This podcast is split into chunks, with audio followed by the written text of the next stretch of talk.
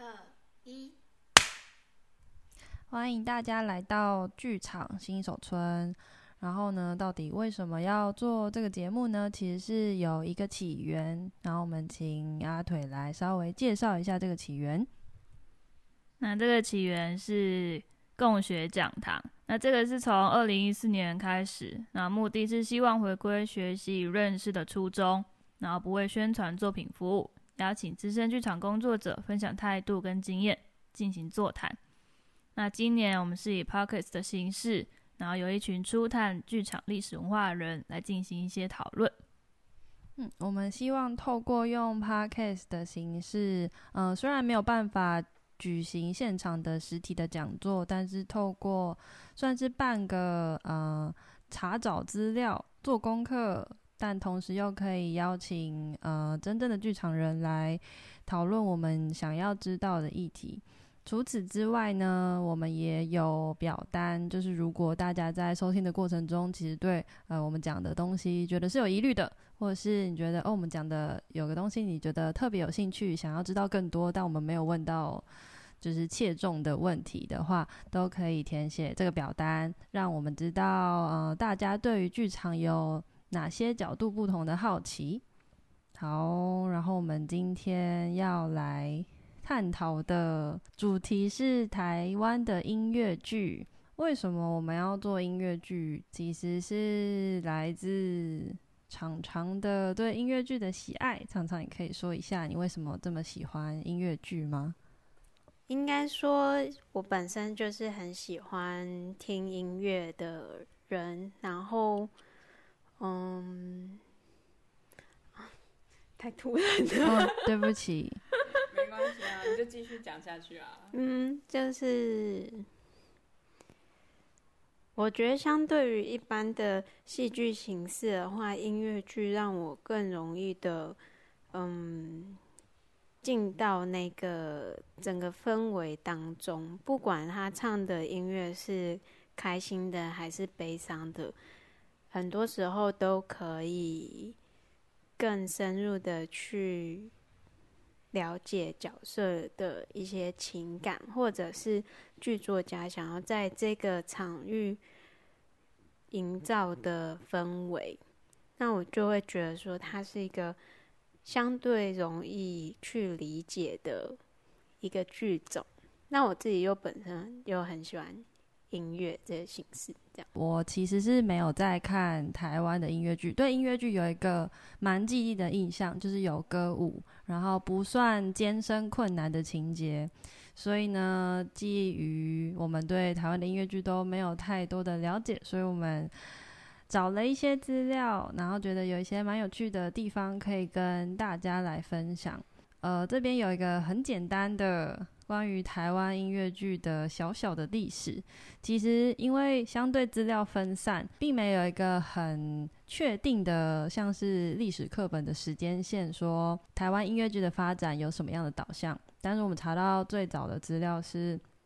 一一九八七有台湾的第一部的大型歌舞剧，叫做《棋王》，是改编张系国的长篇小说。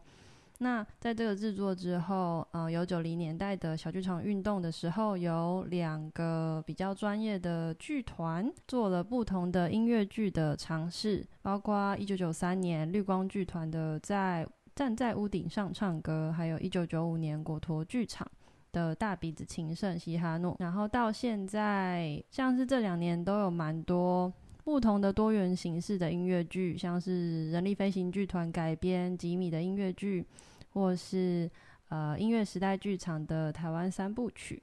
但是我们呃找到了一些关于棋王比较一些片面的资料，但是觉得是有讨论的空间，也觉得蛮有趣的。那想要请就是秦伟稍微分享一下。嗯，《棋王》它是一个什么样的音乐剧？它的故事内容是在讲什么呢？主角其实是一个在广告公司里面画画广告的一个画家。他在这个广告公司里面，就是有一个朋友，他想出了一个节目，叫做《神童世界》。我觉得他朋友找到了一个五子棋的神童。这个神童他其实也不爱玩棋，然后也不会下这些下围棋，可是。他可以预测说他可以下的哪一步棋，就是可以赢对方，所以从来都没有输过。然后他们就发现这个神童有可以预测未来的能力。接着就是故事就引发了一连一连串，就是大家都知道他会预测未来，所以大家就会叫他预测股票啊，或者是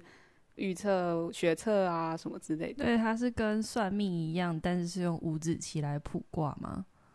哦，不不不不，五子棋只是其中一个他的能力，他本身的能力就是会预测预测事情，但是。他不会拿五子棋去卜卦，哦，所以他的就是故事是呃一个，这是一个音乐剧，但是在音乐剧里面要制作一个节目，然后节目的名称叫做、嗯、叫做那个五子棋神童，哎，神童世界，神童世界，对对对对，嗯、有一种剧呃剧中剧中剧中剧，对对对，制作的感觉。然后这个故事是在。一九八七年是民国七十六年，他的故事背景有怎么样的风格吗？还是他就是你觉得他诉诸的情感是什么？他其实在反映就是七零年代台湾新型社会里知识分子的面貌，里面的人其实非常的现实，就是就是钱钱财是一切，钱才是自由。然后如果就是说有人有理想的话，其实他们会去瞧不起那些有理想的人。然后这故事里面的主角其实原本是要成为一个画家，但是因为现实的考量，他他没有办法去实现，就是对于自己的理想是没有办法去实现。那就是关于，就算资料很少，但里面有没有什么你觉得比较特别的地方想要跟我们分享？其实我是满头疑问啦，嗯、因为他的资料里面，我本来很期待说他的那个。就是他的节目单里面会讲说，他们为什么要做棋王，可能是因为出自于什么样的文化？嗯，好吧，就是经济起，就是那时候台湾经济起飞可能是一个原因。但是我看到的时候，他其实是讲说，就是他其实是在介绍西方的音乐剧，嗯，然后在介绍西方音乐剧有一出叫做有一出叫做《黑色骗子》，然后他就举了这个黑色骗子的例子说。就是他们要在一个舞台上表演，然后他们也没有任何音乐或者什么，这个戏不是这样的形式。然后就有一个有一团就是法国芭蕾舞团，然后来到来到就是要来表演。可是他们去到他们要表演的地方的时候，他们表演的地方被烧掉了，所以他要跟这个叫做黑色骗子的这个剧组一起共用舞台。嗯，听起来很像《暗恋桃花源》的背景。我不知道是不是比《暗恋桃花源》早，不过它上面的确是这样写啊。嗯嗯嗯，然后呢？然后，然后结果，结果意外的就是，当这两个剧就是在舞台上同时出现的时候，却引引起观众发笑，就是观众觉得很有趣，然后觉得很好笑。然后，那他引用这个例子是？他他给我的感觉有点像是在说，就是结合这种不同的媒介在一起，好像可以创造出各种不同的嗯表演形式的创作。这个媒介指的是什么？他期许齐王可以结合什么样的媒介吗？因为当时台湾没有像国外有这样子的。就是音乐剧，嗯，所以我觉得他们那时候有找来，有找来，就是导演其实是美国很常做音乐剧，就是百老汇音乐剧的导演，嗯，是美国纽约学院的老师，然后有制作舞台剧的音乐音乐剧的经验，对对对对，嗯，然后还找来三毛啊。然后还有制作人吴静吉啊什么的，嗯嗯嗯，就那种各界的艺术，就是都是当时艺文界比较重要的人士。对对对，然后男主角还是齐豫，然后女主角是张艾嘉。对，其实阵仗很大。对啊，嗯，就是因为他们，因为我觉得可能借由这个，他们发现这种。有趣的地方吧，所以其实我觉得棋王有点像是他们当时想要做一些尝试。我觉得是一个可能是那个时候对呃美国有百老汇这样子的形式的一个很大的向往诶、嗯，所以嗯、呃，就是从他们节目单里面可以感觉到他们很期待做的这件事情，然后对当时的台湾来说是一个很大的创举，不管是在嗯戏剧界，嗯，或者是用比较娱乐界的层面来看，都是一个很大的制作。虽然我们没有其他的任何的影音档案资料可以来看这件事情，或者是其他的比较旁边的资料，这是比较，我是觉得比较可惜的地方啊。对啊。然后也因为在看这个的时候，它可能跟那时候的背景有点关系，因为它里面只要提到台湾的话，就一定会提到中国台湾，嗯之类的，嗯嗯。然后或是他在讲棋王这个文化的时候，他讲的是现代中国音乐喜剧，然后我就满头就是问号，想说啊，这是文化部认定的台湾的第一出音乐剧，哎，可是。他却说这是现代中国音乐剧，但我觉得用“中国”这这个字跟就像我们现在呃不会叫自己中国人一样，可是我觉得好像比较接近小学的时候，当我们的历史课本就是有中华文化正统，我们还是会愿意叫自己是中国人。对，我觉得是跟当时时代背景，跟他们觉得文化的传承的重要起源，还是来自于中国。嗯嗯，那就是制作上，好像你之前有提到说，他们就是他们在制作有希望可以怎么样结合文化吗？或是避免用美国的方式？哦，就是那个，因为那个华伦，就是导演叫华伦。然后，因为他时常是做那个百老汇音乐剧的经验，可是他里面其实有提到说，他在做这一出音乐剧的时候，他知道他要他不能够套用百老汇的方式，然后他必须要去注意，就是那时候台北，就是台北那时候有超速工业，然后商业与社会变迁，就是他要去 focus 那时候的年代。然后要融合中国与台湾的背景，嗯，然后他要去用中国跟台湾的背景，然后去讲述就是台北那时候就经济发展节奏很疯狂的生活方式啊，嗯嗯嗯，然后年轻人如何在瞬息万变的时代与自己的本性之间做调试，嗯嗯嗯，但是还是蛮吊诡的，因为因为我总觉得好像就算他。再怎么改编，我觉得，因为他是百老汇那边的背景，我觉得一定还是会掺杂就是百老汇的风格。那我从字面上我没有办法实际去理解，是说啊，所以是怎么融合中国跟台湾的背景？然后我看到的资料上面写说，他的舞台，他他的舞台也都是。就是那种很像小巨蛋，可能半个巨蛋吧，然后三个奥斯卡之类的，然后然后三个大荧幕，然后他可能去找了，就是剧情演到哪里的时候，然后他请，就是他们那时候制作的时候，其实也有请台湾那时候很多很有名的摄影师去拍他们那时候认为的台北，然后可能在剧情演到某个阶某个阶段的时候，就会放那个摄影师拍的台北的样貌在那个。三个大荧幕上哦，对，跟但但的我没有看到实际的照片，嗯嗯嗯嗯、然后我也没有实际可能看到影像说它是如何去融合的，所以我只能去想象说，嗯，很有可能是百老汇的风格，然后再加上就是台湾可能当地那些摄影师的风味，然后在那荧幕上，然后再加上齐豫跟张艾嘉的表演，嗯，但我觉得融合到或是他们想要。呃，怎么运用百老汇的传统，或是如何跟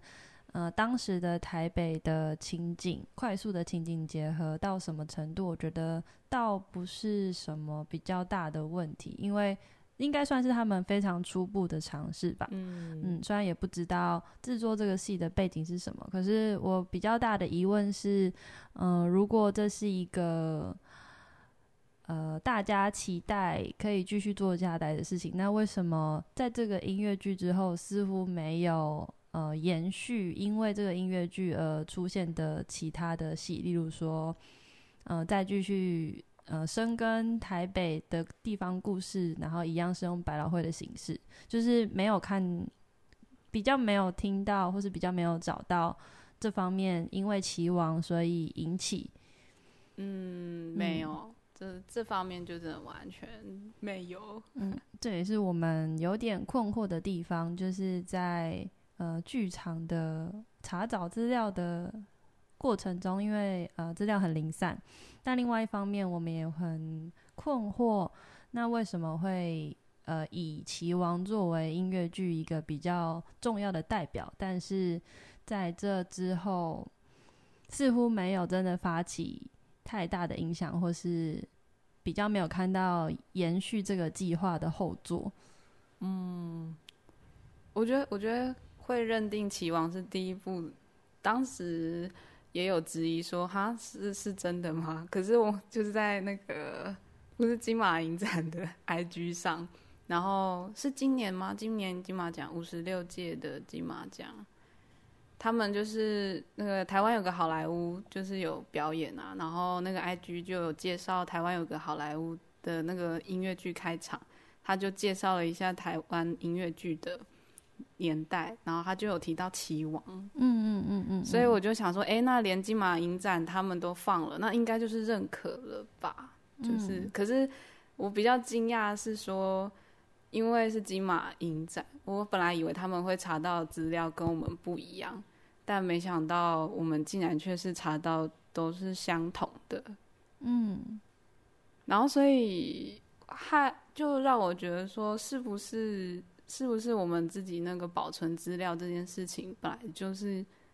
就是就是就是片片段段的，我们也没有办法去理出一个头绪，嗯，好，这就是我们对齐王。嗯，讨论这件事情跟我们本身的一些好奇，但是因为呃音乐剧它毕竟还是当时大家因为看到百老汇嗯制作的盛况，不管是规模还也好，或是内容也好，大家似乎很憧憬用这样的方式，是否可以也在有台湾有这样的音乐剧的形式，所以算是一个引进的过程吗？那我们也还是也需要来看一下，那美国音乐剧。它本身的比较简单的发展的过程，那可以请秦伟稍微说一下。就是音乐剧，它早期其实是用滑稽的方式来表现剧种，然后或是会以神仙，就是古典神话为题材，然后他们发展到后面的时候是。就是他们建慢慢建立自己的美式风格，可能就是歌词或者是音乐都会展现美国人活泼的特质。那美国人活泼的特质是什么意思啊？就普遍，真的是普遍，还是我个人偏见啊？就普遍，大家可能对美国人他们是很外放的，然后行为是很开朗的，然后什么都很大方。然后在发展这个风格的时候，他们有很多部分其实在展现美国人的那种、那种，呃，我要怎么讲？就是那种外放的能量。但是我现在很难用肢体告诉你。就通常我们看音乐剧都会觉得说，哇，他们很外放，好好有 powerful 之类的。可是真的去查了资料之后，就会发现，哦，原来那个 powerful 其实是。刻意被塑造出来的，或者是他其实是美国的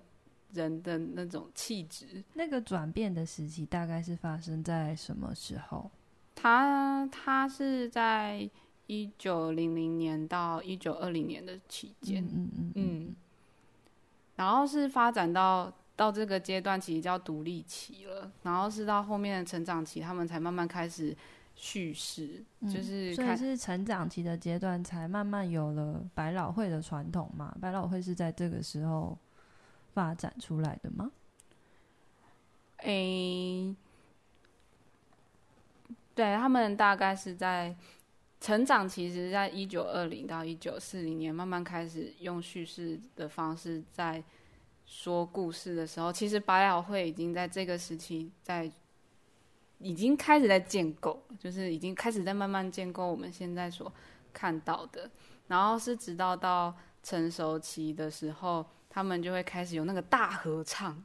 成熟期其实在一九四零到一九六零年，然后那种大合唱啊，然后剧情发展融入对话，还有丰富的管弦乐伴奏那些，还有就是歌舞啊融入什么的，大家都在这个时期就是已经都完全就是建立起来了。嗯嗯、呃，前面秦伟大概说了一下百老汇在美国初期到后期跟现在比较盛大的，算是发展到现在的小小的演变。那在更之前，想要请常常稍微讲述一下，呃，音乐剧是怎么从欧洲传入美国的？嗯，就是美国在一开始的时候，其实它是借，因为欧洲在戏剧、音乐剧发展的方面，它比较早。英国大概十六世纪就有了，然后又有莎士比亚加持，所以就。欧洲的戏剧发展就会非常强大。美国就是有引进了欧洲的一个剧种，叫做喜歌剧。嗯，对，它基本上还是歌剧，可是它是比较嗯比较喜剧的形态。那引入到美国之后，他们会在里面加入一两首美国本土的作曲家做的曲子，然后还有加入了杂耍这个。形式来，就是有点像是可以让观众更快、更好，或者是更欢乐的效果。对，更欢乐的，更可以娱乐现场，带动气氛。对对对，然后观众就会比较愿意接受这些形式的演出。嗯，对，然后慢慢的。刚刚有说到，就是一些阶段。那在一战之后呢，就是原创的美国音乐剧才蓬勃发展起来。嗯，就是在那之前，大部分是引入，然后做一些加入东西，加入元素。但原创会是什么样的风格？原创会是什么样的风格？我觉得它会比较。像是美国，我们印象中比较早期的乡村歌曲的，说真善美吗？类似类似，啊、其实真的是那样。其实真善真善美，它也算是美国比较早期的音乐剧，只是我们现在看到的都是电影这样子。嗯嗯嗯对。然后二战之后，就是年轻的族群，他们就加入了摇滚乐，所以就有刚刚的。摇滚什么什么，还有杂耍，对对对，摇滚、嗯、音乐剧这样子。那为什么会这就是这两个时期为什么会发生这样的转变呢？哪两个时期？就是一战跟二战。嗯，这两个时期，因为其实没有没有太详细的资料说为什么，可是就是我们讨论的时候有觉得说。可能是因为去战争的时候，就是中壮年的人都被抓去打仗，所以它中间就会有一个隔阂。然后，嗯，我自己的感觉会比较像是我们，比如说我们这一代就比较少在听歌仔戏，可是妈妈或阿嬷那一代他们会比较习惯去听歌仔戏的这个概念，所以。嗯，就是年轻人有自己喜欢的形式。就是、对，所以之后年轻人就是二战之后，年轻人发展摇滚乐，然后把摇滚乐加入到音乐剧里面之后，才让就是百老汇现在的形式被年轻人所喜爱。这样子，就是以前的百老汇的音乐剧，并不是像现在。那么磅礴，那么动感。但是刚刚有讲到一段说，嗯、或许是后后期发展的人希望可以让这个形式有更多的娱乐，或是更多的元素，所以改变了音乐剧的，呃，也不算改变剧的音乐剧的形态，但是让它变得更加盛大跟热闹。然后你有说到说，这有点像是台湾，我们现在不太看。歌仔戏这件事情，但其实我觉得，就我们不看歌仔戏，有比较大部分的原因是，我们实在不会讲台语，哎。哦，我也不会。我我我是袂认得啦。个人不太看，他不太看原因可能是因为他不太讲台语，因为也也不能说年轻人就不看歌仔戏了，一定还是有很多人在看，只是看不懂就是看不懂。在找查资料的时候，其实有找到一个，有找到一个剧团，哪一个剧团呢？啊，上河剧团。嗯，就是在找查资料的时候，有找到一个上河剧团。那他们就是虽然也是歌仔戏为基底，可是他们加入了更多不一样的元素。所以那时候在看，再重新去看他们的影片的时候，就会觉得说，哎、好像可以接受。就会就是因为我以前小时候印象，就会觉得歌仔戏都就是很吵，几那哐哐哐哐的那个，我就会觉得很吵，然后又不喜欢。很很大部分的时候是酬神啊，或是在比较吵闹的地方，可能是庙口比较野台的形式演出，然后还有当然还有南管或是北管。不同的传统，嗯，所以我觉得，嗯，或许是艺术形式不是我们这么习惯，不是我们现在这么习惯，但是我觉得另外一部分也是，呃，我觉得还是受解严或是殖民的影响蛮大的，就是禁说国语啊，或是在日本的时候皇民化时期，大家都突然把自己改成日本的名字，就我觉得在。台语这件事情上没有办法延续，就是一来我没有办法理解这个戏，首先我就是没有办法理解他使用的语言的话，那就会是一个很大的，就很难提高大家的意愿吧。嗯，所以或许这是一个算是一个对照嘛，但我们也不太确定到底是什么样的原因。让大家就是对于歌仔戏，并不是一个说，哎、欸，我们这周末去看戏，我们去看歌仔戏，不会有这样的 状况出现。嗯嗯，但是有查到一个蛮特别的资料，是有一个，就是他不在大家谈论台湾的音乐剧的这条线里面，可是金枝演社他们有演一个剧种叫做 Hōpera，然后 Hōpera 是。源自于日治时期的时候，就是当他们演歌仔戏啊，或是铜锣，就像你刚刚讲的说，觉得很吵，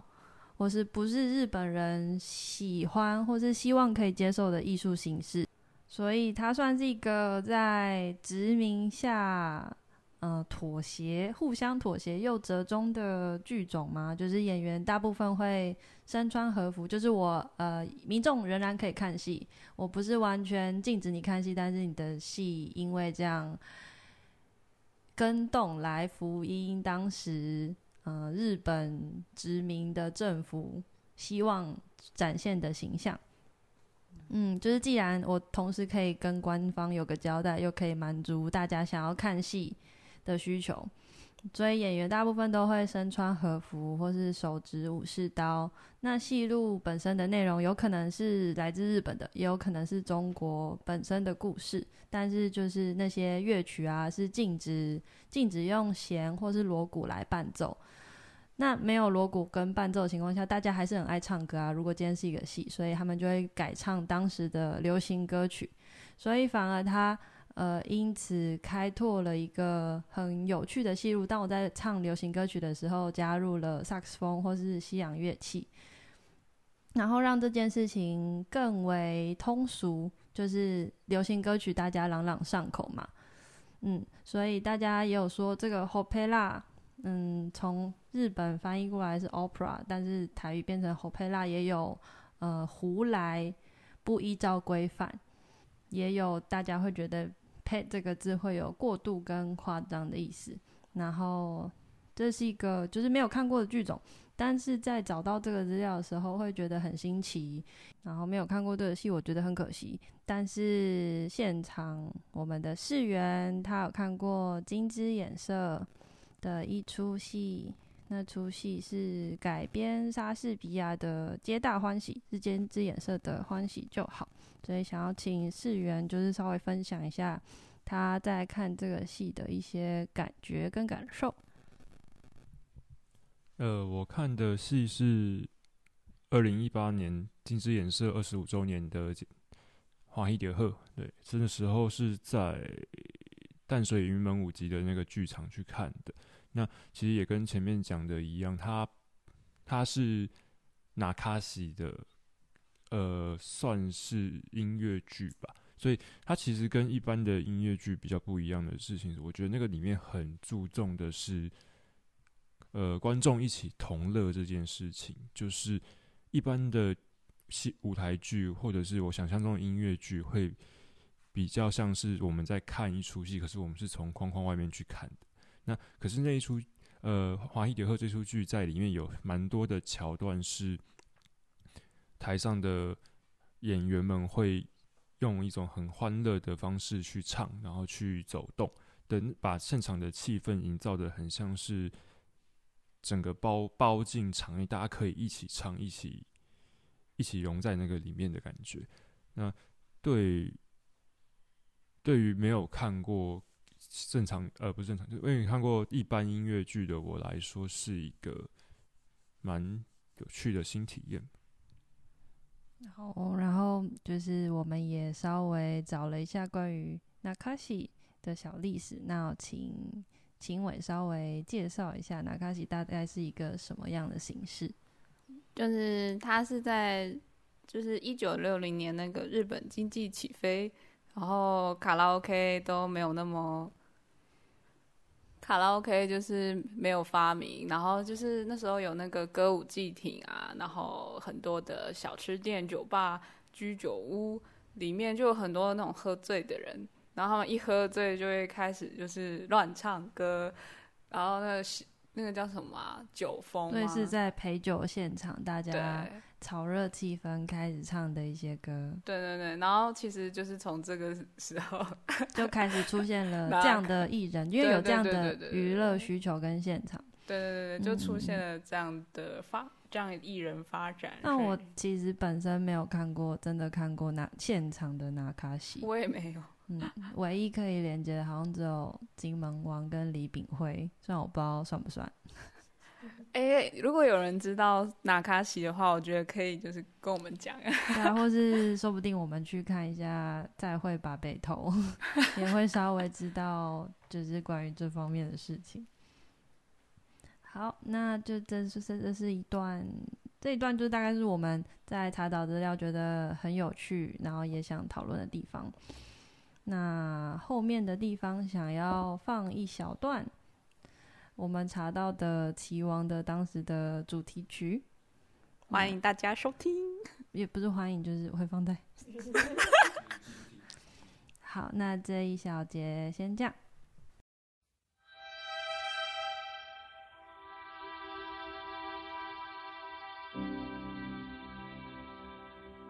好久以前。我犯了一个错误，不辜负你愿望，只想做个艺术家。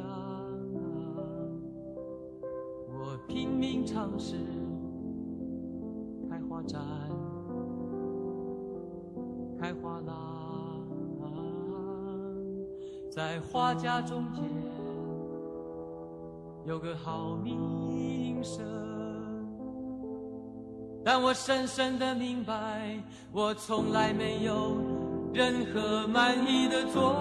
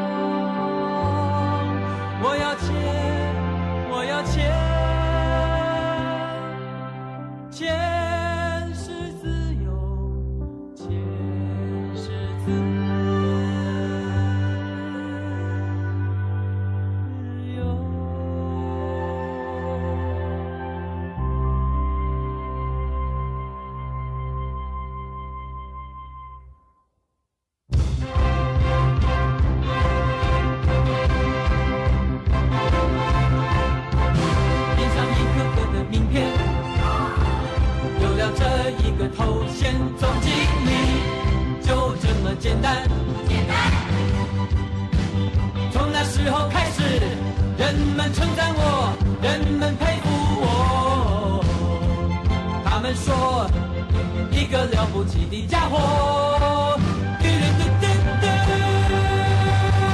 不光只是艺术家，同时也是生意人。但是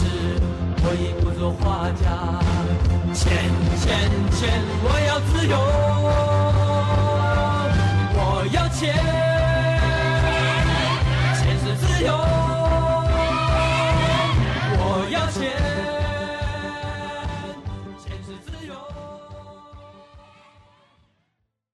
那我们刚刚经过了不长不短，有点长，关于呃台湾音乐剧，或是我们想要呃理解音乐剧的一些资料的分享的过程，跟我们有的一些疑问，那就是想要来在这一节讨论一下呃台湾音乐剧，或是大家对台湾音乐剧的想法。然后嗯、呃、是有说到，就是大家你们大家第一个看的剧都是音乐剧吗？其实我也不是、欸，哎、欸，对我不是，我我算是吧，我是水果奶奶音乐剧。上一次还是第一次？所以应该说很早，小时候就接触的是音乐剧啊。但是你要说上一次的嘛？那不是我的意思是说，就是那，就是大家很常第一个看的戏都是音乐剧，这件事情是怎么发现的、啊？是我啦，其实是我。但是我记得常常有之前聊天的时候也有说到，嗯，对，就是因为之前问朋友的时候，还蛮多都会说啊，我第一个看的就是那个什么《妈妈咪呀》什么什么，然后大部分讲出来都是音乐剧，或者是他们比较有印象的都是音乐剧，因为一般的剧他们可能就就是那个什么。走走不知道怎么走，就是他们会解释不出。可是如果是讲到音乐剧，他们就会说，就会比较能够讲里面内容。嗯，或者我觉得音乐剧也是，就算不不知不看。不看戏剧、不看舞台剧的人，他们因为可能电影的关系，或是知道音乐剧的关系，所以他们会自然而然会对音乐剧有一个印象，然后也知道这件事情是有正在发生的，甚至会有兴趣。因为我有就是有收过，就是有一个朋友，他其实没有在看戏剧，可是他有一次就跟我说：“哎、欸，那个猫要上映嘞，我们去看好不好？”嗯、然后猫也是就是舞音乐剧。拍成电影嘛？嗯，对，所以是大家会有意愿，然后不会觉得浪费钱 的一个选择。对，嗯，那前一阵子常常刚从美国回来，然后热爱音乐剧的他，就是导致我们要做这一集节目的他，就是也可以跟我们分享一下，就是你觉得。在台湾跟美国看戏的经验有什么不一样吗？嗯，因为其实对于音乐剧，我就是本人还是以观众角度来观看嘛。那，嗯、如果以观众群的话，就是台湾跟美国有一点点不一样的地方，就是美国他们去比较大型的音乐剧的时候，大部分都还是会穿着小礼服。就是虽然以前有听过欧洲人。去看剧会穿礼服，嗯，然后他们还会先进到衣帽间，然后再进到剧场空间。对对对，就是一个很严肃的感觉。然后美国就是上次也有发现，可是他们在剧场里面又可以吃东西跟喝东西，甚至他们就是会有一个贩卖部在专门在卖，就很像大家穿着小礼服然后去看电影的感觉，一个一个社交的场合吧。嗯嗯。嗯然后台湾的话，我们就会很常听到前台都会先跟大家说，请大家把手机关成静音，然后场内请勿饮食。所以就是台湾很多剧场就是在看的时候都都是不能吃东西这样子。可是台湾在观看剧场的时候，至少我个人就是穿着会比较随便一点，可以穿拖鞋进去。对，就是我会，我还蛮喜欢穿着拖鞋去看戏，因为我发现尤其是小剧场，就是很多的场地，他会要求你脱鞋子，就是比如说木地板或者是什么的。然后我就很喜欢穿拖鞋。对，我觉得这跟台湾看戏的习惯也有差，就是我们还好像还没有到觉得说，嗯，看戏它是一个 for 社交场合，然后今天就是来单纯享受，就是大家其实是为了为为了一部自己喜欢的戏，或是自己喜欢的导演去看，我觉得对他们来说都是一个社交的场合，就是戏看不看这出戏，或是今天能不能看到这出戏，或许不是这么的重要。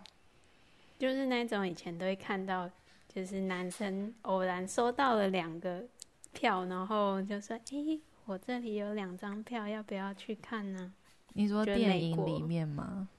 对。哦，你说作为一个约会理由？对对对。我那时候觉得，以前就是以前小时候都会觉得说，怎么会莫名其妙就会有两张票？就是台湾比较不会有莫名其妙就给你两张。舞台剧的票，可是美国那边就会比较有这种事情哦发生。对，那你在你去那边看的时候，还有什么样比较强烈的感受吗？嗯，我觉得如果是以百老汇音乐剧的话，应该是我高中的高中要升大学那个暑假，我去纽约有看了《Lion King》，《The Lion King》，然后。因为那时候是我第一次看到有这么多演员会到观众席这边，然后它数量庞大到，因为《Lion King》就是非洲，它的背景是非洲草原嘛，然后很多的动物啊什么的，然后演员就会化身成动物，然后在你的左右这样子，所以那时候就会觉得说那个场域。瞬间就真的变成了是非洲草原那么辽阔的感觉，所以那是我第一次，就是觉得很震惊，就是舞台不再只是舞台，而是整个扩散到观众席，尤其是演出《Lion King》的那个场地又是超大的，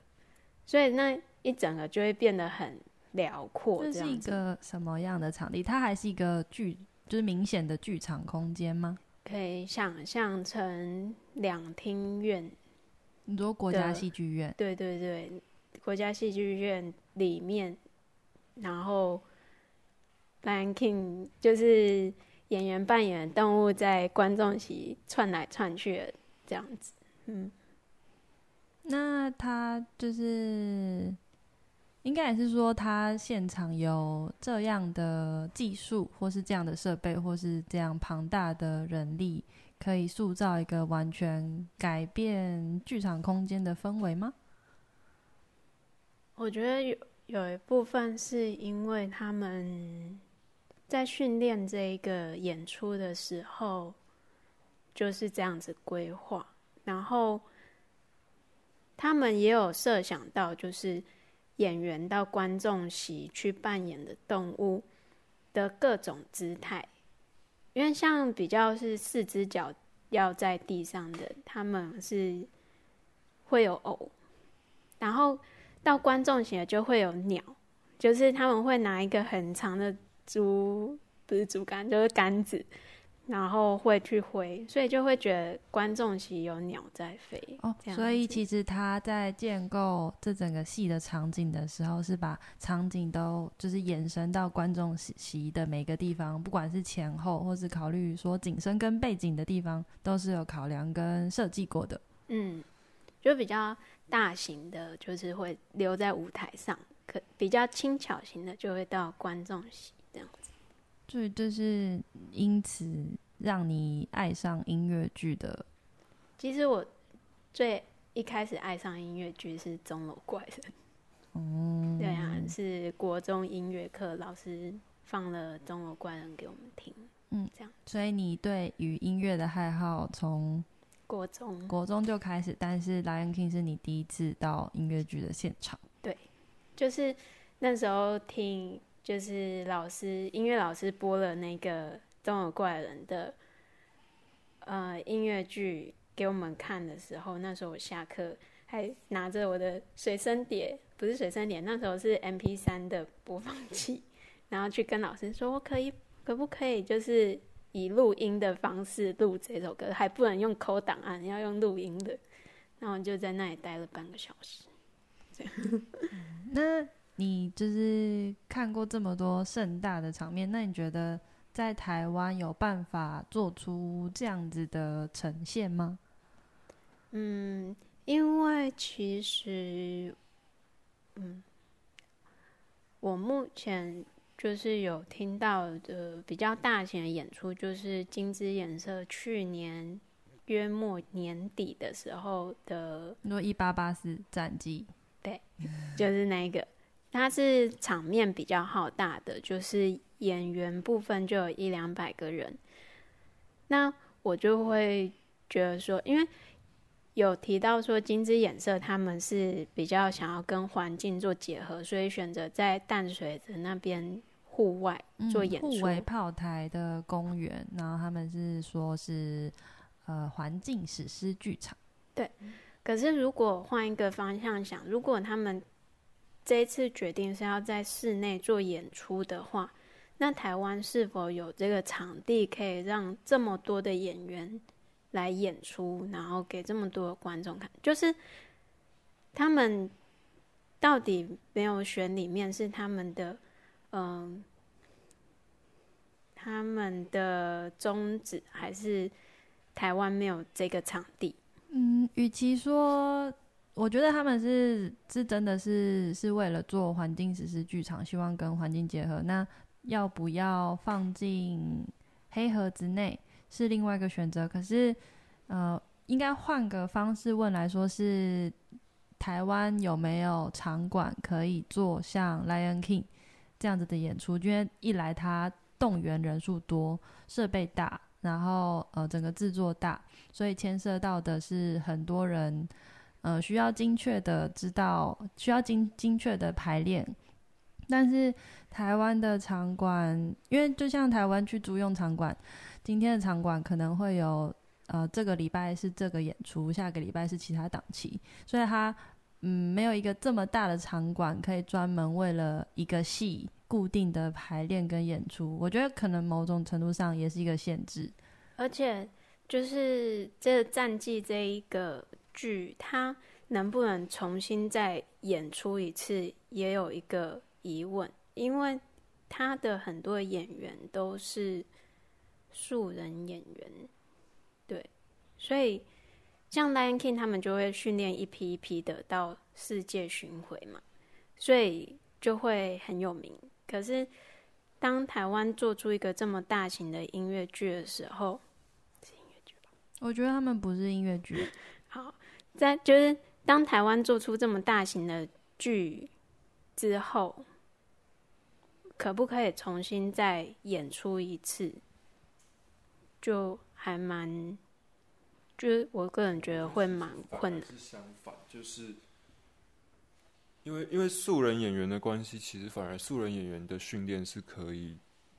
被重复的，就是他反而不会像你今天要找一批专业演员，他如果这一批演员散掉，你再回来找的时候很难找。素人演员反而是我觉得讲直接一点，它的取代性是比较高的。我说的重复性是比较是。好，我这上半年我就每个礼拜都演。啊，你说，就是像 Lion，对对对，像 Lion King 那样每个礼，而不是说，哎、欸，我今年演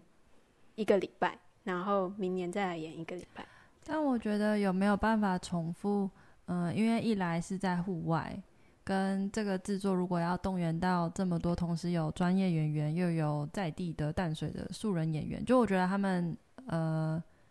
可能没有，我不知道有没有想要重置，或是每年都有这样的传统。可是，的确在制作上要重新，这一周有这样的演出，下一周还有这样的演出，要敲定所有人的时间。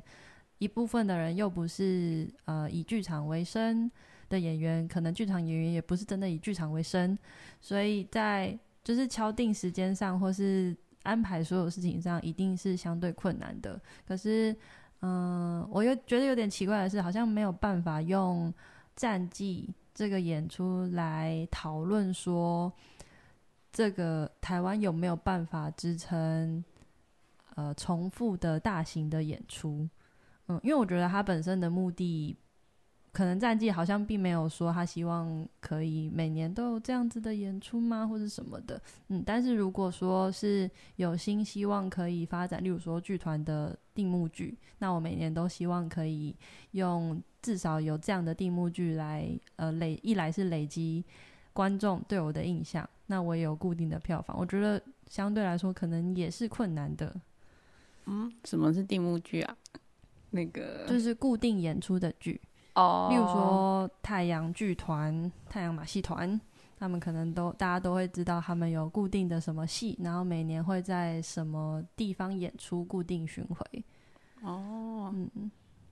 那刚刚在说的那个战绩这出戏，就是说专业演员跟素人演员这方面，嗯，是是指两边的差距太大，所以就是市原刚刚讲的。就刚意思是说，就是其实其实其实很直观，就是专业演员的培培养跟训练需要花很长的时间。可是素人演员，他既然是素人，那表示他只有在这一个排练期内会受到一些剧场的排练呃剧组的训练或者是教教育，那那个东西反而是比较能够重复的。等于说我一个专业演员可能我要花十年二十年，可是我一个素人演员，我只要在这一出制作的三个月。那其实 A 素人跟 B 素人是没有什么差别的，就是我想要，我下次想要再再重制这出剧的时候，素人演员的部分限制我的不是他的能力，而是他的人数。所以就刚刚讲为什么战绩可能没有办法做定场剧，是因为他每一次都要找到一两百人来素人演员来训练是很困难的事情。呃，今天他们要不要选择用素人演员？有他们，我觉得那个考量不该是因为。用素人演员制作上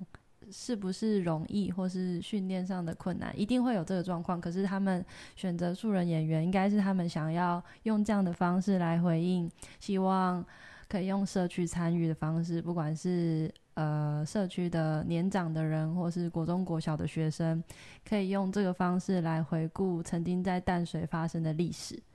嗯，就我觉得是有这可能，应该是有这个目的的，所以。我才会觉得用动员是否方便，或是重置素人演员，听起来有点奇怪的，因为好像并不是他们本身制作这出戏的目的啊。应该说，呃，就是会拿这一出剧来做比较，是因为这是我近期有接有听到或者是接触到。台湾比较大型的制作，所以拿它来比较。可是它的就是利益跟就是利益，可是它的就是起始点，当然一定是跟音乐剧，因为音乐剧是非常商业行为的剧种，是一定是不一样的。我只是说以它的演员数量的庞大跟需要的舞台的庞大。嗯，不论它制作上的前提，但是要重置这件事情是困难的。对，我觉得会在台湾的话，嗯，这件事会是困难的。嗯嗯嗯，我也只是想厘清这件事，因为我觉得中间讨论有点奇怪。好哦，嗯，那就是在台湾，那就是嗯，呃，虽然台湾没有办法有，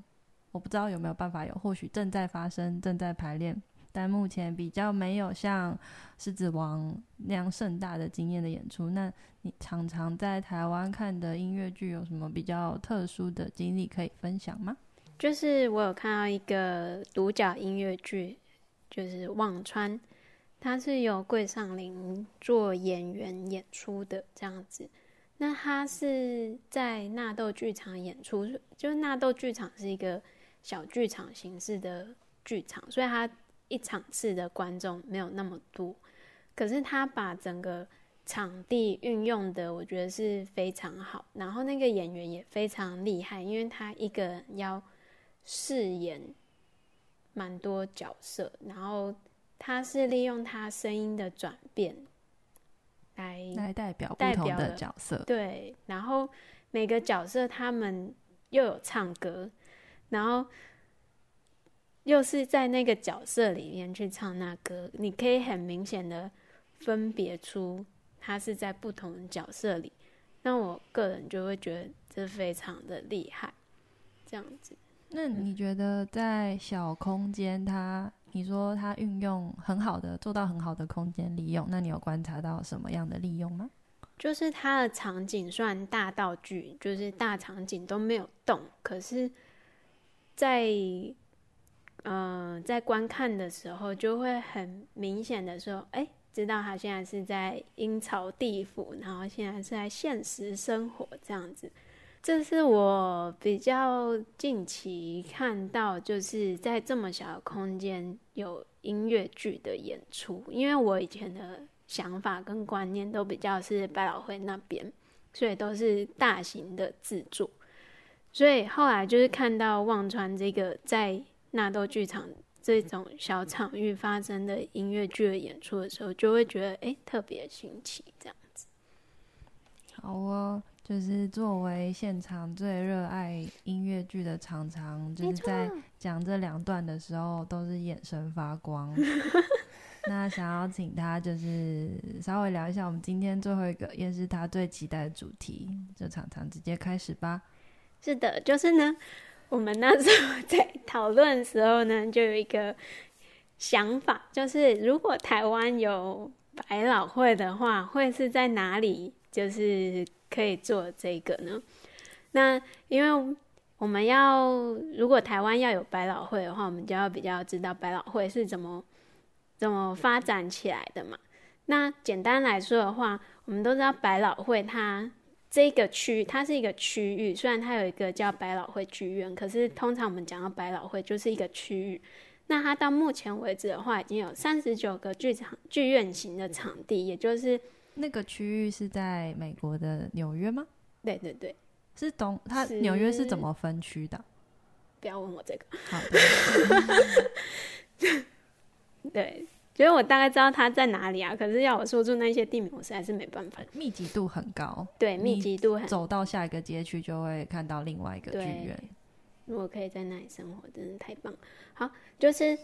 剧院型人场地，就是说座位有五百个以上，然后也有外百老汇及外外百老汇。那外百老汇的话，就是座位席次在五百个以内，而外外百老汇就是我们可能。呃，会比较说它是小剧场，就是一百个以内。那外外百老汇的话，我们把它看成小剧场形式，所以它也是一个实验性质比较多的场域。那他他们这些实验性质的演出，如果受到观众青睐的话，他们就可以在外百老汇，就是有。宣传，所以这算是一个遴选的过程吗？如果他在外外百老汇有一定程度的观众的支持，他就有机会进到外保了外百老汇演出。嗯，我觉得这不是明确规定，可是有这个，潜规则。对对，所以他有可能可以因为从外外百老汇到外百老汇到百老汇，变成一个逐渐扩大制作的过程。逐渐扩大这个词我不太敢确定，可是。嗯，他的确是会先从大部分会先从外百老汇，然后进到呃，大部分会先从外外百老汇进到外百老汇，然后他的票房仍仍然很好的话，就会进到百老汇这样子。然后，嗯，百老汇的话，它里面的形式其实是非常商业化的，所以。他，你只要就是票房有比较掉下来，或者是怎么样，你这一周就没了。对，这游戏就拜拜。那如果我在百老汇，我可以就这这周状况不佳，我开可以到外百老汇吗？这就要看剧组，但他们有可能会被删掉。对，他们进到百老汇里面的演出都是有，就是他们的宣传部门、设计部门、什么部门，就各种部门都是有专门的公司在。在算是一个发行或是 promote 的角色，对，他是大家，然后签合约要这样子做，要这样子做，然后做出来了，然后哦，所以它是一个非常商业剧团，但是这些呃前端的宣传都是有专业的，很像一个生产线在制作，对对对，就是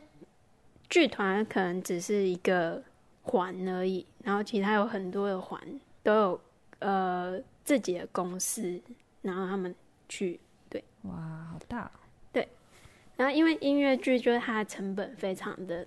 就是如果要像百老汇我们比较熟悉的话，它成本都是非常高，所以它比较没办法靠一个剧团的理想什么什么的，然后就说好，我们就做出来的这个东西是比较没有办法的。那百老汇这个场域呢，它在一开始的时候其实也只是一个，就是大家来开垦，所以它一开始是农场。然后后来有那个牲口的买卖，是认真的农场，不是大家来这里 认真的农场，不是开心农场。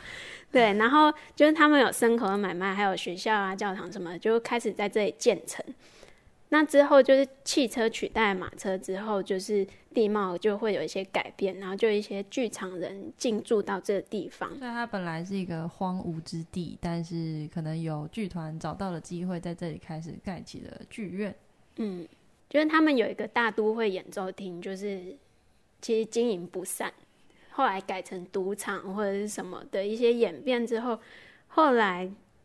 它被拆除掉，然后改建成了百老汇剧院。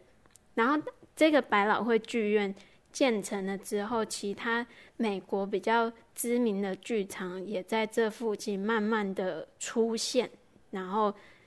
最后才形成我们知道这一片称为百老汇的地方。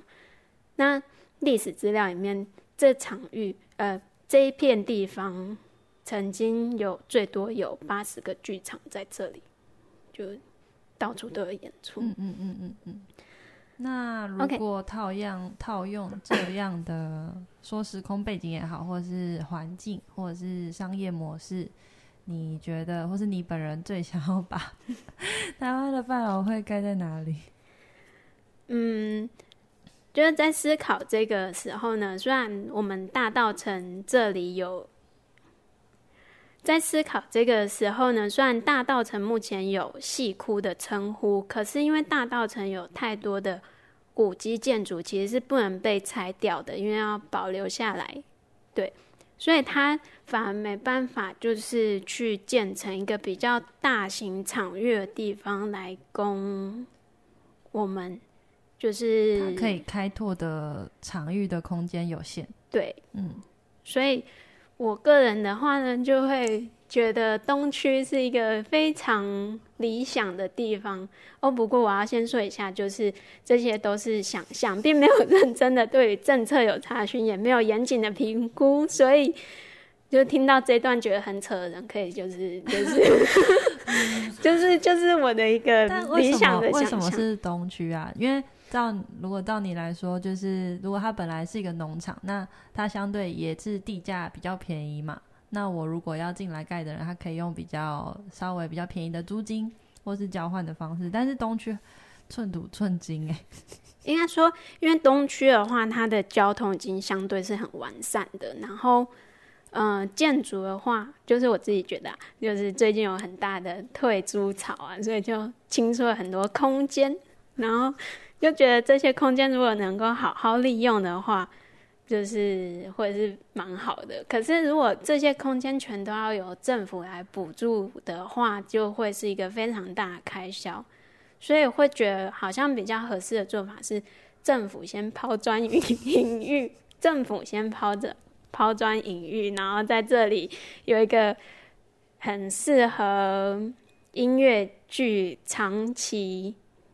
在这里。演出的地方，然后让其他的剧团慢慢的，就是可能配合一些政策来吸引剧团进驻到这个地方，这地方也许就可以成为那个台湾的百老汇这样。所以你看中的是东区的现在已经有的商业发展，跟现在大量释出的空间这两点吗？嗯嗯，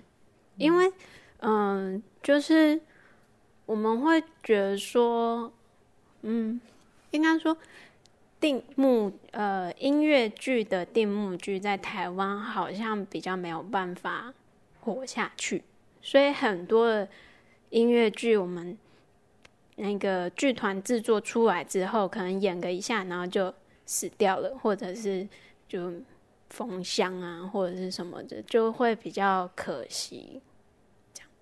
好，以上就是常常的个人的一个小的愿望。对呀，那如果大家有觉得其实啊东区不可能啦，或是有更多其他就是想法，或是对于以上所有的内容有更多的想法的话，呃，都可以用我们的表单，就是会有一个表单连接。然后我们也是希望用这样的方式，就是透过我们的讨论或是一些天马行空的想象。来引起大家，嗯，或许突然想到，哎，有什么样的议题你是更想知道的，或是什么样的事情才是更应该关注或讨论的话，都可以再用表单的方式传送给我们，也可以用表单的方式告诉我们，这天马行空是不可能的，可能啦。欢迎欢迎，好，那今天我们就先到这边，谢谢大家，谢谢大家，谢谢大家，有。为什么？